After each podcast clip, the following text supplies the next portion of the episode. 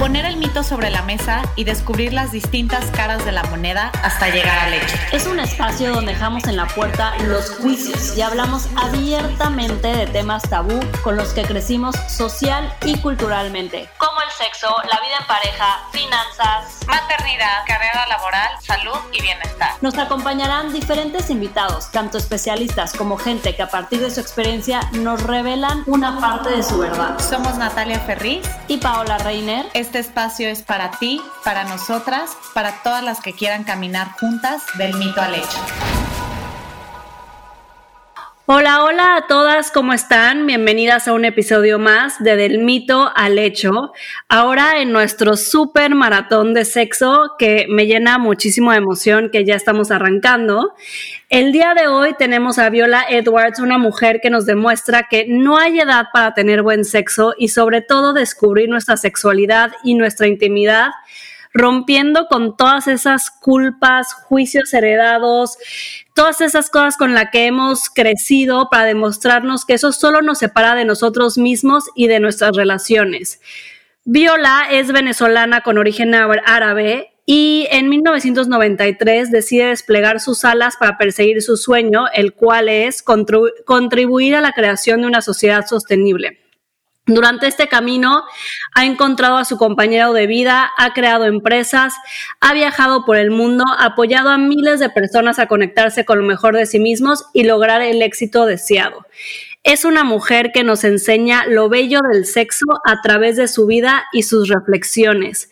Bienvenida a Del Mito al Hecho, Viola. Mil, mil gracias por estar aquí. Hola, gracias a ustedes. Qué alegría. Ay, gracias, Viola. Estamos súper, súper contentas.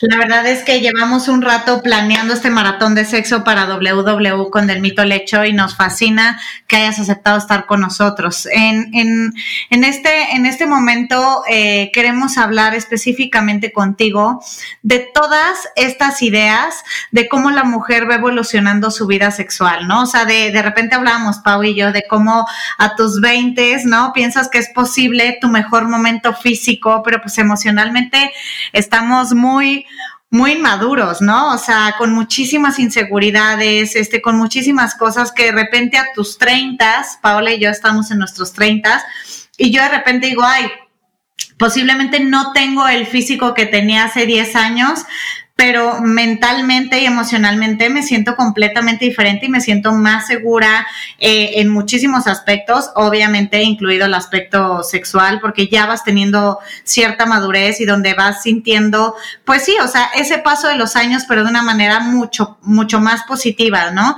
Pero por lo que queremos hoy hablar contigo es que cultural y mediáticamente nos meten esta idea que el sexo es máximamente disfrutable en parejas jóvenes, perfectas, y toman este retrato que posiblemente después de los 50 ya no es importante o ya no se habla de esa parte de la sexualidad mucho más madura.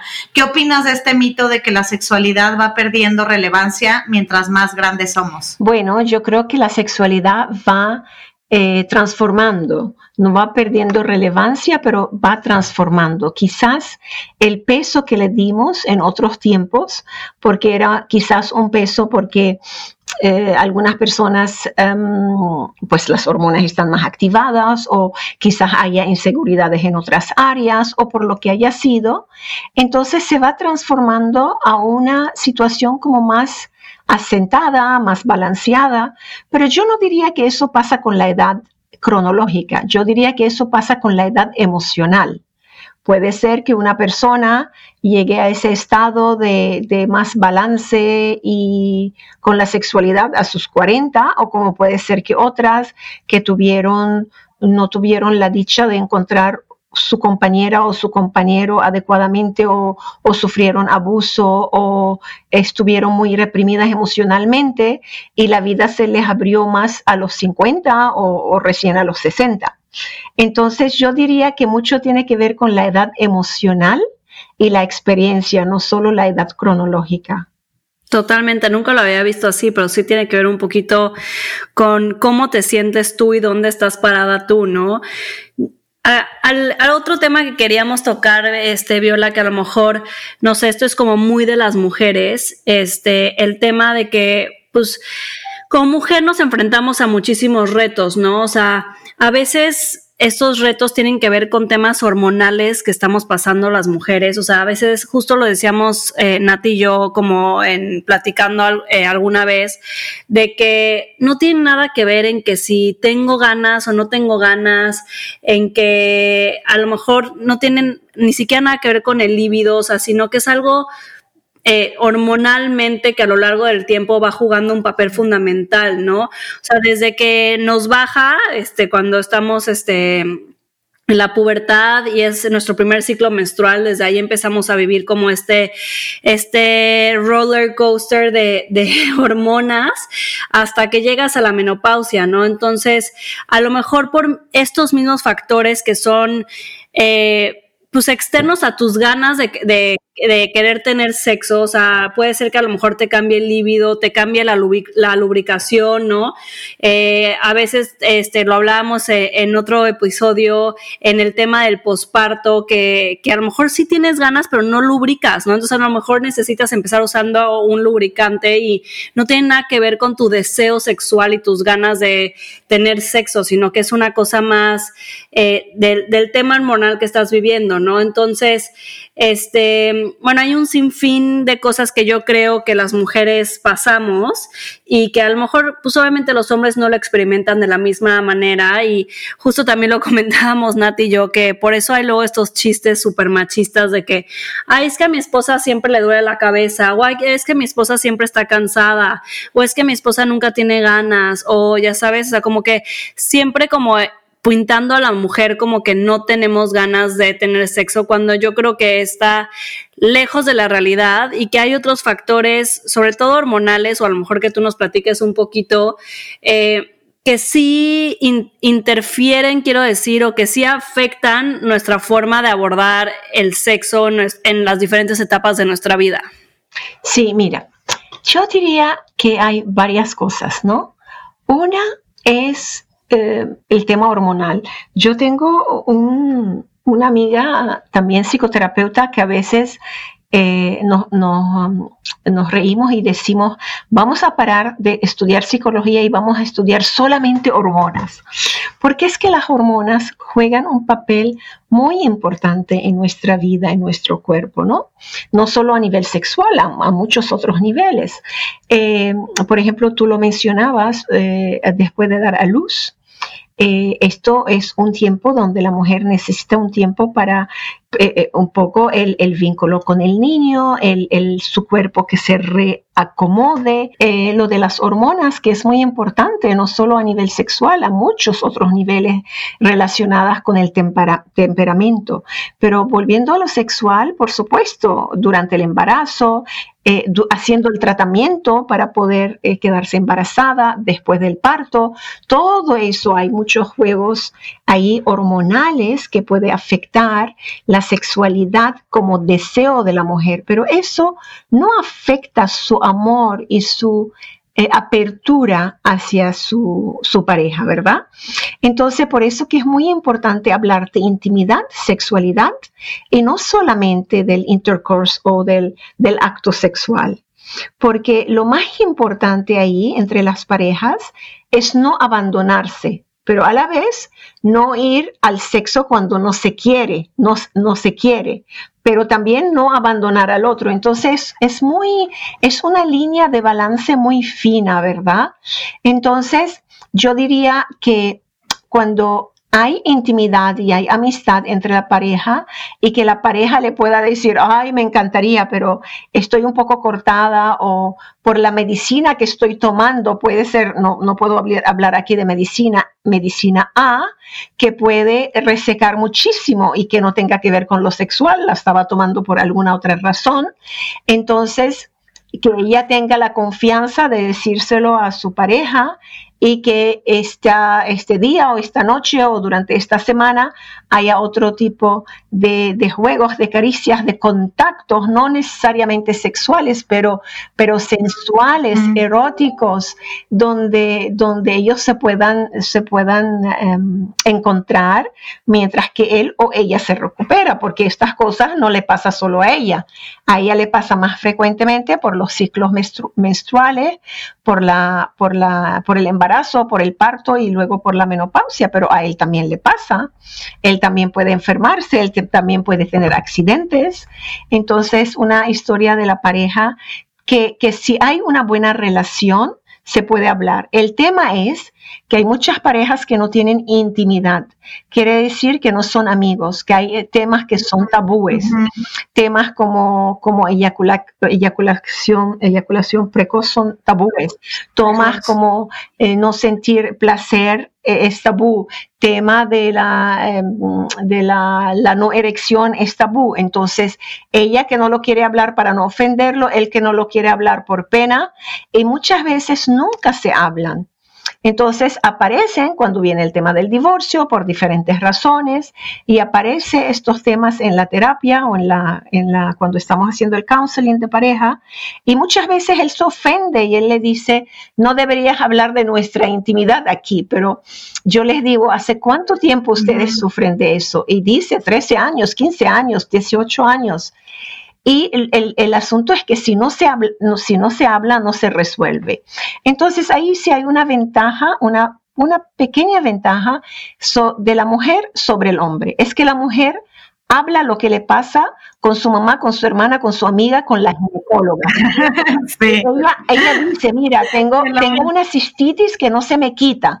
Tengo, entonces la otra le dice, ¿estás tomando antibióticos? Sí, bueno, pero toma probióticos, pero usa ese lubricante, mientras que el hombre, en línea general, ¿eh? Por supuesto que no podemos ir generalizando, pero en línea general, las cosas sexuales que le pasa a él, que le, que le duele, no la discute con nadie.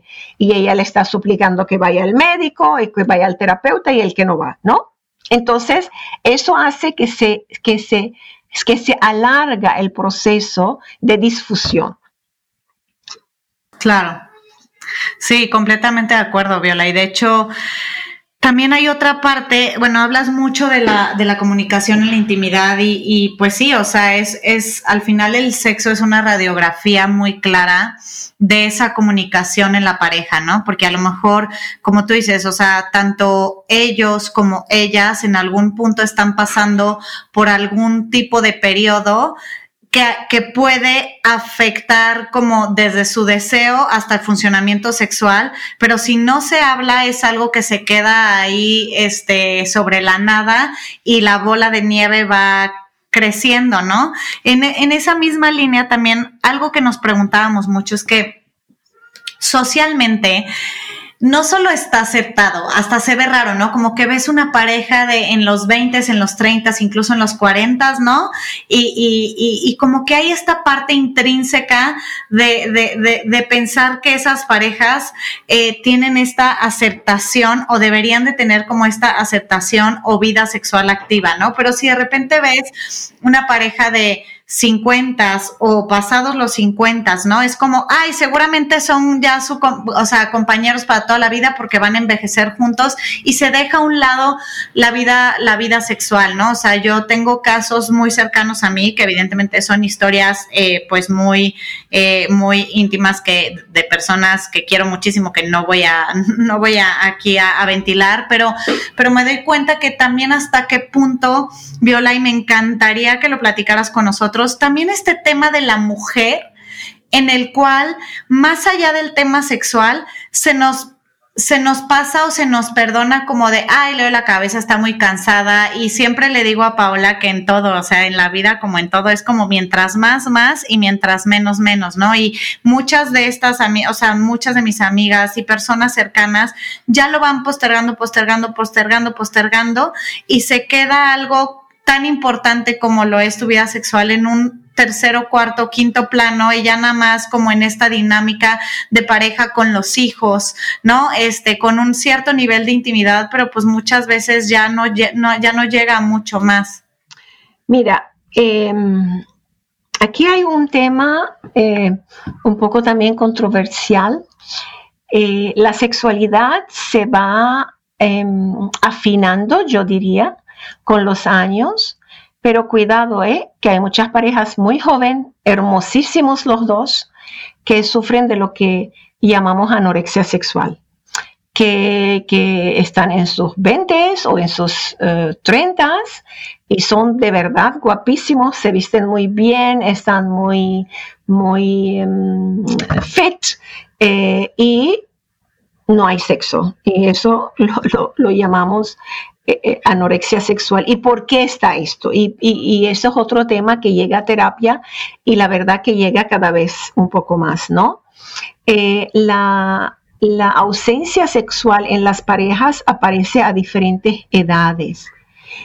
Entonces, por eso hay que enfocarse en ello y, y, apoyarlo y ir buscando ayuda lo más pronto posible para que no se haga como un, no se haga como un patrón, ¿no? Y luego algunas personas me dicen, es que ya hace tanto, tanto, tanto que no lo hacemos que ni siquiera sé, ¿verdad? Porque acuérdense que eso, que eso crea muchos espacios de vacío en la relación y ahí pueden entrar las terceras personas, ahí pueden entrar las adicciones, ahí pueden entrar hábitos adictivos. Entonces no pienses tú porque él o porque ella no te está reclamando cada día, quiere decir que eso va a estar así. No, no va a estar así. Los vacíos no existen. Algo se va a instalarse en ese lugar, ¿no? Eh, entonces es muy importante cuando tú estás en una, en una edad de actividad sexual y sientes que, que tu libido es muy, muy baja y no estás enfadado con tu pareja, no estás resentida, no estás resentido, tienes que averiguar qué pasa ahí. Puede haber mil cosas. Puede haber una, eh, una disfusión de la tiroide o puede, hacer, puede ser otra cosa que ya entre, el, entre el, equipo médico y el equipo terapéutico buscarán la, razón y la solución si si es posible o al menos alguna solución más cercana a, lo que pueda satisfacer a la, a la pareja. ¿Sí? Ahora, a medida que claro a medida que nos engrandecemos, para no decir envejecemos, eh, y a mí me hace mucha gracia esto porque yo en un mes ya voy a tener 62 años y estoy casada con mi, esposo, mi, amante tiene 73 y medio. Y, eh, y muy activo, un deportista, un, windsurfer y, bicicleta montañera y, bueno, podría decirle sexualmente activos.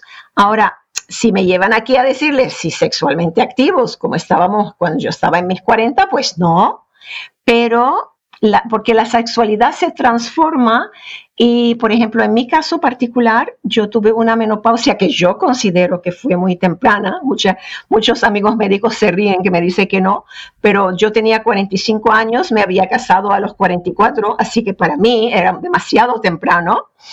y y, sí, y sí eh, me, me tambaleó a nivel de libido y me tambaleó a nivel de cansancio. Por ejemplo, yo soy muy activa, pero era mucho más activa. O sea, yo podía dormir tres o cuatro horas y estar bien, eh, muy activa mentalmente, muy, pero eh, en ese proceso, en los primeros meses o años, como que mi ritmo de sueño varió, ya no puedo dormir solo tres y cuatro horas y estoy bien, ya necesito siete a ocho horas.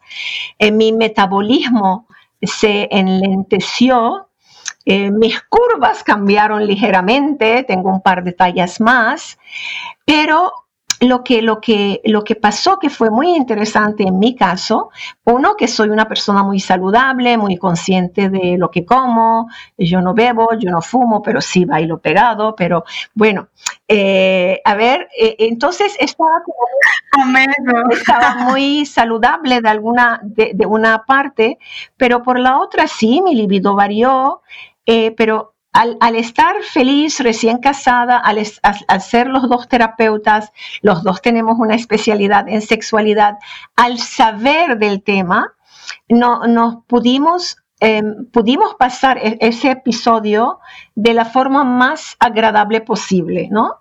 Yo a esto, yo le deseo esto a todas las mujeres del mundo. Yo me acuerdo que cuando yo estaba como cansada o no tenía la libido activa, mi, mi, amante me hacía masajes. Y, y, él me decía, pero no te preocupes, si, si estoy con tu cuerpo. Y me hacía un masaje y yo aprendí como a dormir mientras que él me hacía el masaje porque ya estaba segura que no me iba a demandar algo que yo no podía o no quería dar, ¿verdad? Y yo me acuerdo que una vez llorando, porque me dio así como mucha pena, digo, pero, uff, esa libido, ¿cuándo regresará? ¿No? Porque tú me has dicho que regresará. Y él me dice, sí, sí, porque yo tengo amigas de, de mi edad que ha dicho que regresa. Y yo digo, pero ¿cuándo? Dice, bueno, quizás años, cinco años, yo que lloro más, ¡ah! cinco años.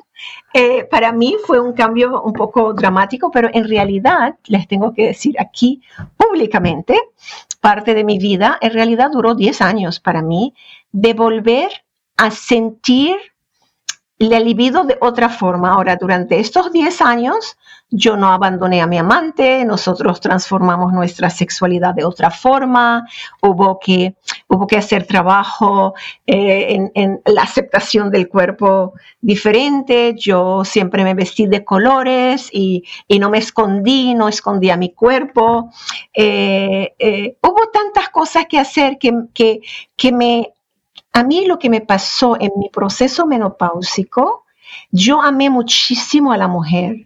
Yo comprendí muchísimo a la mujer y desde entonces la, amo más. Siempre la amé, pero desde entonces como que ah, hubo un proceso de transformación y de humildad en mi ser que me acercó muchísimo más a la mujer y desde entonces trabajo más y más con mujeres.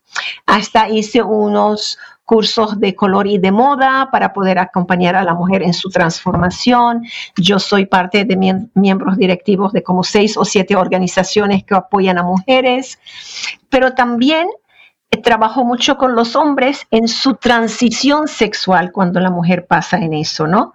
Sea por parto, sea por enfermedad, sea por una quimio, porque, eh, porque imagínense lo que pasa ahí, ¿verdad?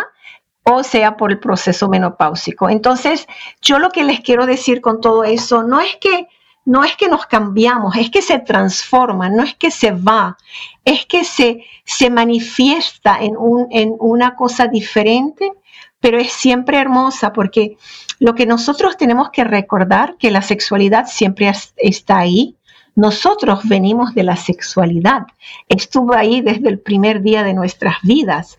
El asunto es cómo lidiar, cómo hacer que la intimidad y la sexualidad sana sea parte de nuestro cuerpo. Estemos activos sexualmente o no.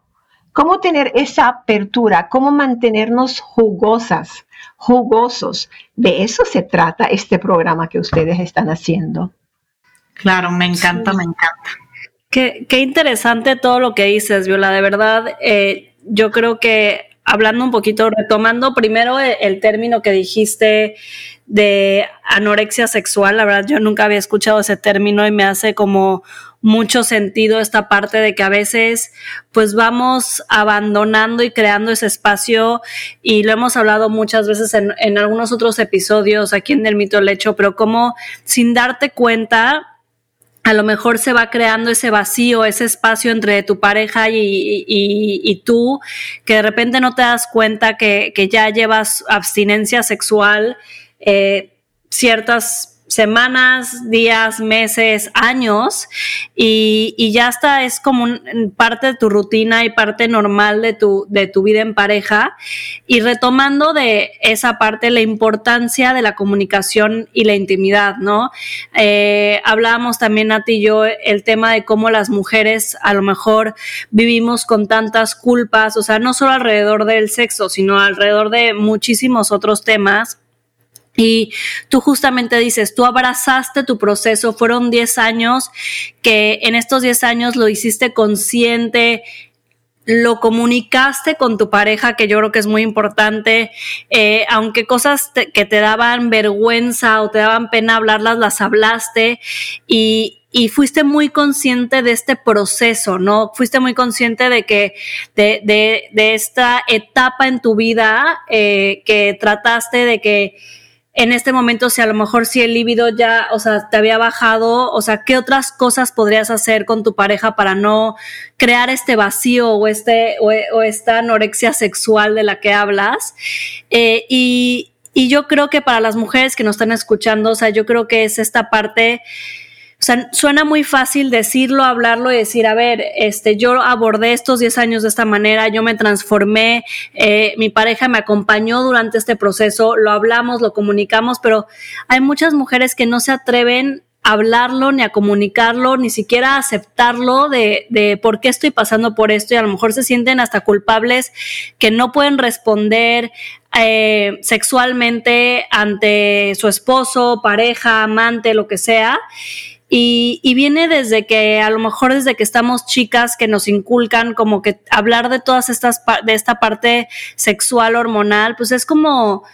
Eh, pues prohibido, no está tan abierto, o sea, eh, Nati y yo tenemos muchas amigas que en sus casas jamás se habló de sexo, o sea, yo en mi casa, la verdad, sí tuve la fortuna de que mis papás sí eran um, eh, muy abiertos al hablar del tema de sexo, sobre todo mi papá. Este, entonces, como que siempre tuve esa apertura para hablar del tema eh, y me sentí muy cómoda hablando de ese tema, pero muchas mujeres, sobre todo en Latinoamérica, yo creo, no crecemos con esta cultura de hablarlo, de aceptarlo, de vivir este proceso, ¿no? Entonces, ahora que, que este, bueno, Nati y yo somos mamás de, de Martina y Chloe, este, que son niñas, o sea, como la importancia y la responsabilidad de hablar de este tema para que nuestras hijas también puedan vivir esa sexualidad y puedan ser sexualmente plenas eh, y que gocen esta parte a pesar de todas estas partes hormonales o, como dices, a lo mejor una enfermedad o otras cosas que se te van cruzando en la vida eh, que, que, que, debemos como ser conscientes y no tener miedo a hablarlas para poder vivir un proceso, ¿no? Sí, sí, y, y quiero aclarar que cuando hablo de la anorexia sexual es cuando no hay. Lo que a mí me pasó no lo llamaría así, lo llamaría, era, es una sexualidad activa, pero que la, que la quizás um, el intercourse eh, bajó ritmo un poco, pero la sexualidad activa y se, iba transformando, se iba transformando a quizás más espacio en el tiempo, quizás diferentes posturas, quizás, porque, porque mira, tu amante quiere que tú estés bien y tú quieres que tu amante esté bien. Entonces, cuando la comunicación está activa y tú dices lo que te está pasando honestamente, y él te está escuchando efectivamente, ahí no hay juegos eh, de poder y de escondite, y ahí hay realidades, ahí, hay humanidad y la humanidad se abraza. miren, lo primero que hay que abrazar en nuestra sexualidad es nuestra humanidad y luego nuestros cuerpos. Entonces, esto es un proceso muy hermoso, el de la transformación de la, de la sexualidad. Ahora, en nuestra educación, pues vaya, dependiendo de dónde de dónde creciste, eh, dónde naciste. Bueno, yo vengo de, soy de origen del Medio Oriente, mi mamá es libanesa, mi papá fue iraquí, asirio, vengo de una familia muy, muy católica, mucho, muchísimo. Y, pero tuve eh, y emigré a Venezuela. Mi primera emigración fue cuando tenía como cuatro años y medio de Irak a, al Líbano, cuando mi papi se murió y que yo estaba muy joven. Y yo viví con mi mamá y mi hermana, porque mi madre se enviudó a muy temprana edad, embarazada de mi hermana, así que vivimos las tres juntas. Al principio con su familia, luego emigramos a Venezuela, yo tenía 13 años, entonces yo entré a la, al ser mujer en este país vibrante, latino, precioso, con mucha, eh, con mucha más libertad de expresión y, y de sensualidad por supuesto, las culturas están mezcladas y yo vivía en, una casa de, con una mamá libanesa, pero yo no sé si ustedes conocen el término de, la, de las... Lo que llaman los niños de la tercera cultura. Los niños de la tercera cultura son niños o niñas que fueron transportados en edad de, de formación de una cultura a otra. Entonces, la cultura donde estaban sería la primera cultura, la cultura donde fueron llevados sería la segunda cultura, y lo que este, este niño o esta niña hizo de estas dos e, es, esa tercera cultura, ¿no? Entonces se habla de los adultos, niños de la tercera cultura. Es decir, que es muy, muy, es un, si quieren luego hacemos un programa solo para eso, pero es, es, un término muy interesante porque así como vives en un país extranjero, en casa comes la comida del país de origen o practicas las costumbres del país de origen, o qué mezcolanza tú haces para eso, ¿no? Entonces, eh, hay mucho de qué hablar ahí. Yo empecé a trabajar a los 13 años, empecé a salir eh, fuera de casa a muy temprana edad. Yo pienso que fui una privilegiada a nivel sexual, eh, tuve una sexualidad muy bonita, activa, hermosa. Y luego yo me casé a los 44 años. También estuve muchos años sola en retiro porque también quería entender mi cuerpo y quería entender ¿Cómo es eso que muchas de nosotras sale de una relación y se, se mete en otra y sale? Y, el cuerpo? ¿Dónde está el cuerpo? ¿Qué pide el cuerpo? ¿Qué quiere el cuerpo en realidad? Entonces tuve un proceso de estos que fue muy hermosos en, mi, en mis treintas. Y bueno, y, y entré a una relación estable, monógama, cuando yo estaba lista y, y madura y, hice muchos acuerdos y aprendí muchas cosas y con y ya era terapeuta, ya tenía una especialidad en sexualidad y con todo y eso una vez que uno entra en pareja, una entra en pareja, hay tanto que aprender, ¿verdad? Entonces, todo lo que conocemos y leímos y sabemos nos ayuda como un poco de fondo. Luego entramos nosotros ya a ver qué es lo que nos toca aprender. Como yo les dije, para mí mi menopausia fue una sorpresa. Yo hasta pensé que estaba embarazada. Imagínense el nivel de ignorancia en el que yo estaba. Eh, eh, eh, muy interesante todo esto, ¿no? Entonces, volviendo al tema de la sexualidad, mi mensaje hacia ustedes es que cuando tengan una pareja, que, que que ustedes sienten cuando quieren abordar un tema sexual y la pareja no los deja, no las deja, eso hay que ver, eso hay que afrontarlo. Eso es lo que no es normal. Si tú quieres hablar de tu sexualidad o de, de, una disfusión o de algo que no te gustó o una forma como se te tocó, todo eso hay que hablarlo y hay que venir y hay que venir a ello con, con, una forma muy, como muy humana y clara. Por supuesto que no, no, no sabemos cómo se hace, se aprende. Se, se aprende con un tono de voz poco a poco, pides disculpas, dices, mira, hay algo que me llama mucho la atención, que quiero hablar de eso, y no lo haces cuando estás apurada y manejando yendo al trabajo, buscas espacios para hacerlo, y si no lo pueden hacer, busca ayuda. Mira, si ella o él no quiere ir a la terapia o a la consultoría, tú vas, tú vas, no vayas a esperar que ella acepte o él acepte, tú vas, porque la vida sexual, tú eres parte de esa pareja. Mucha gente me dice, es que él no quiso, es que ella no quiso. No, no es en manos de ella. Eso te corresponde a ti. Tú vas, tú buscas ayuda. Que a veces a través tuyo se pueda trabajar la otra parte, a veces se, necesita que la otra parte venga, pero al menos tú habrás desahogado, habrás hablado, habrás aprendido un montón de cosas. Es lo que yo les quiero dejar más claro acá. Sí, Viola, eso me encanta porque justo de repente tenemos estas eh, ideas equivocadas en las cuales tenemos que saber todo y por qué nos pasa, por qué nos sentimos de tal o cual manera, por qué la pareja reacciona de tal manera, por qué yo reacciono de tal manera, como si todo todo se solucionara solamente con tener sexo, ¿no? O sea, ¿por qué? Porque nos han enseñado a eso y, y, y honestamente, ahorita que te escucho hablar en el tema de hasta humanizarlo, ¿no? Cada vez más obviamente poderlo hablar, pero también son cosas como bien dices, que se van aprendiendo y a veces no es nada más una receta donde te dicen pon, este, no sé, tres cucharadas de azúcar, dos de harina, este, bátelo ya. O sea, es algo que se tiene que ir haciendo poco a poco. Tú tienes un libro que se llama eh, ¿Quién hace la cama? donde hablas de siete pautas para una intimidad bien nutrida. Y aunque, bueno, claramente sabemos que no vas a resumir aquí todo el libro. La verdad es que más allá de solo una teoría de cosas que podemos tener en mente o no, cuando, cuando vemos este tipo de, de, de consejos prácticos que nosotros podemos llevar, me encantaría que nos compartas lo que consideras los principales, entiendo, no los siete, no los vamos a desarrollar todos, pero a lo mejor un par, ¿no? Para que todas las que nos escuchan en este maratón de sexo de What Woman lo puedan empezar a, a practicar. Sí, con gusto. Miren, las siete pautas para mí son el amor, o lo que se entiende por amor de cada cultura, cada persona, el amor, la comunicación efectiva y lo que llamamos la sexualidad saludable.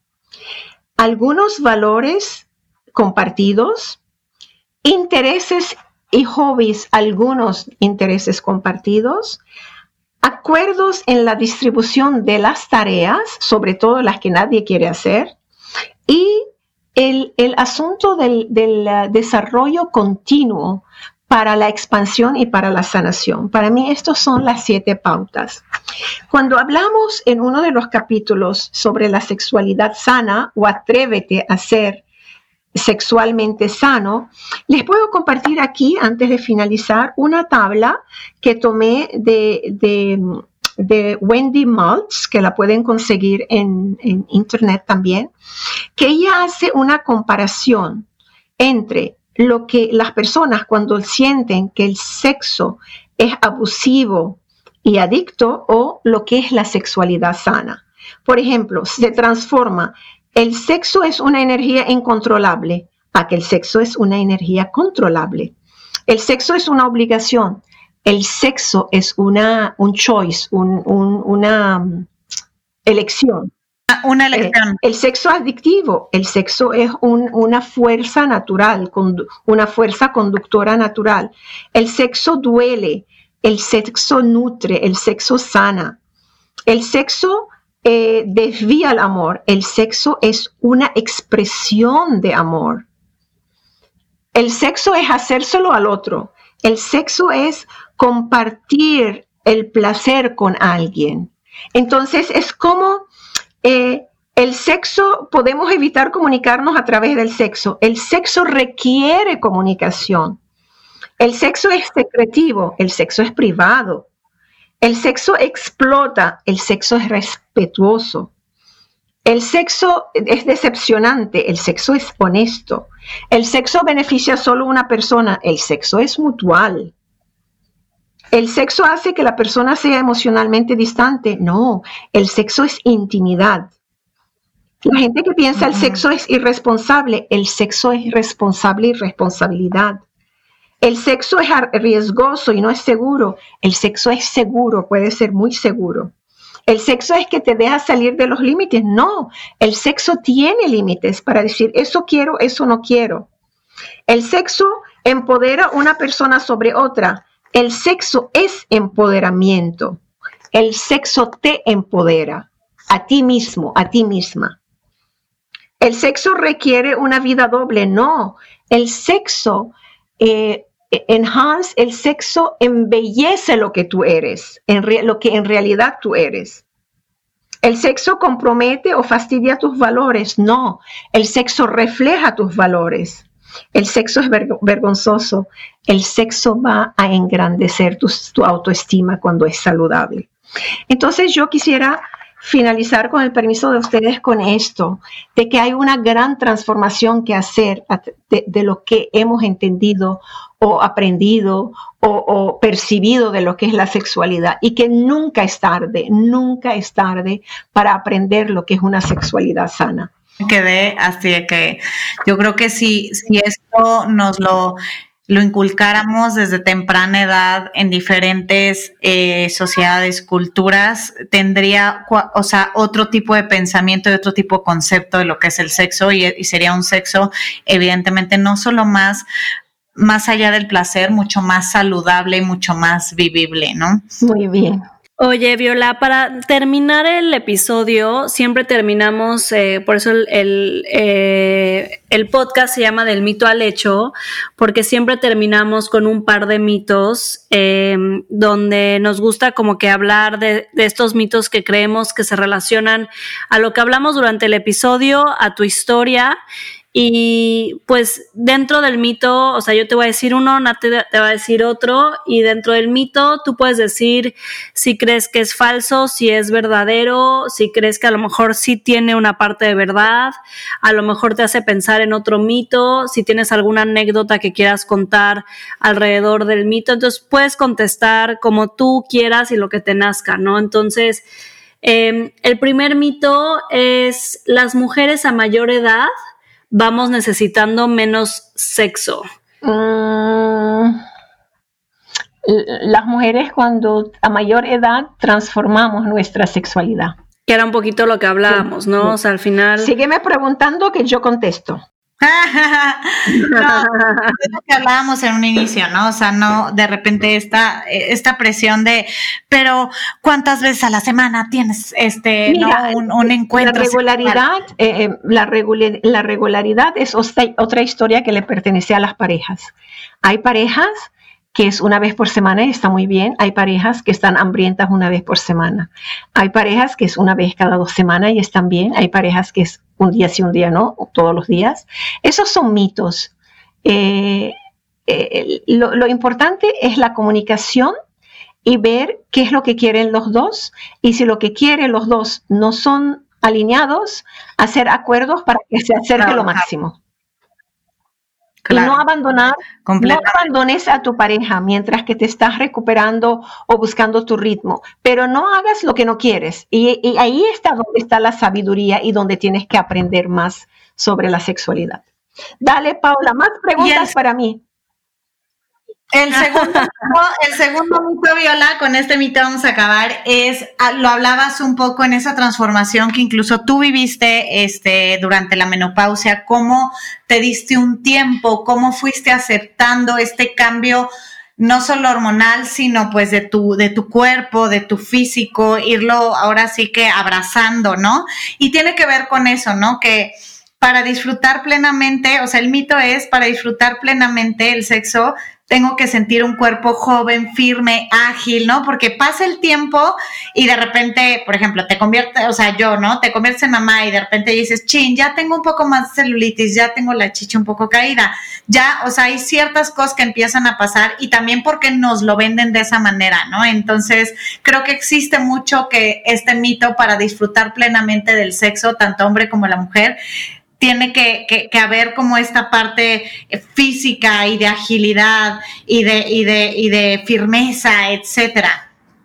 Mira, eh, este sí es un, un mito, porque porque ahora no tenemos imagen para mostrarte este hay, como, como uno se pone más grande o más pequeño. Y como te decía, cuando hablamos de, de, personas que están desconectadas de su sexualidad, no necesariamente porque tienen celulitis o están en sobrepeso. Esto de verdad que es un mito. Lo que sí es, es la vergüenza que te da tu cuerpo o no. Y no permitas, no permitas que nadie te haga avergonzarte de tu cuerpo. Cuídalo, cuídalo porque por supuesto estar en forma y estar bien alimentada y no tener sobrepeso es muy importante para tu salud, pero que nadie te haga avergonzarte de tu, de tu cuerpo, sobre todo, sobre todo las mamás que han tenido hijos, que han cobijado, albergado, eh, como la mía, que yo nací casi de 5 kilos y pico, y que te digan que tienes celulitis. Esas son esas son señales de vida. No permitas que nadie, tú amas tu cuerpo, tú lo amas y así te reflejas al mundo. Y, bueno, tanto más que hablar de esto, ¿verdad, Paola y Nat? Sí, no. Totalmente, creo que creo que esto da para muchos episodios más, Viola. Queremos con esto ya justo cerramos. Este fue un honor tenerte aquí. Yo creo que nos quedamos con muchísimas cosas, muchísimos aprendizajes eh, para poder tener una vida sexual más plena, para poder romper con todos estos mitos, estas cosas prohibidas, este mejorar nuestra comunicación, nuestra intimidad, este dejar de sentir tantas culpas, sobre todo. Entonces muchísimas gracias por acompañarnos en este maratón dentro de What a Woman, que por primera vez tiene su edición digital. Y pues esperemos que nos, sigan acompañando los siguientes episodios del Maratón de Sexo. No olviden seguir a Viola, que está como arroba obviamente a Del Mito al Hecho, que estamos como arroba Del Mito al Hecho, y a Guaraú en México, que está como arroba www México. Gracias por acompañarnos en este maratón de sexo. Nos vemos en el siguiente episodio.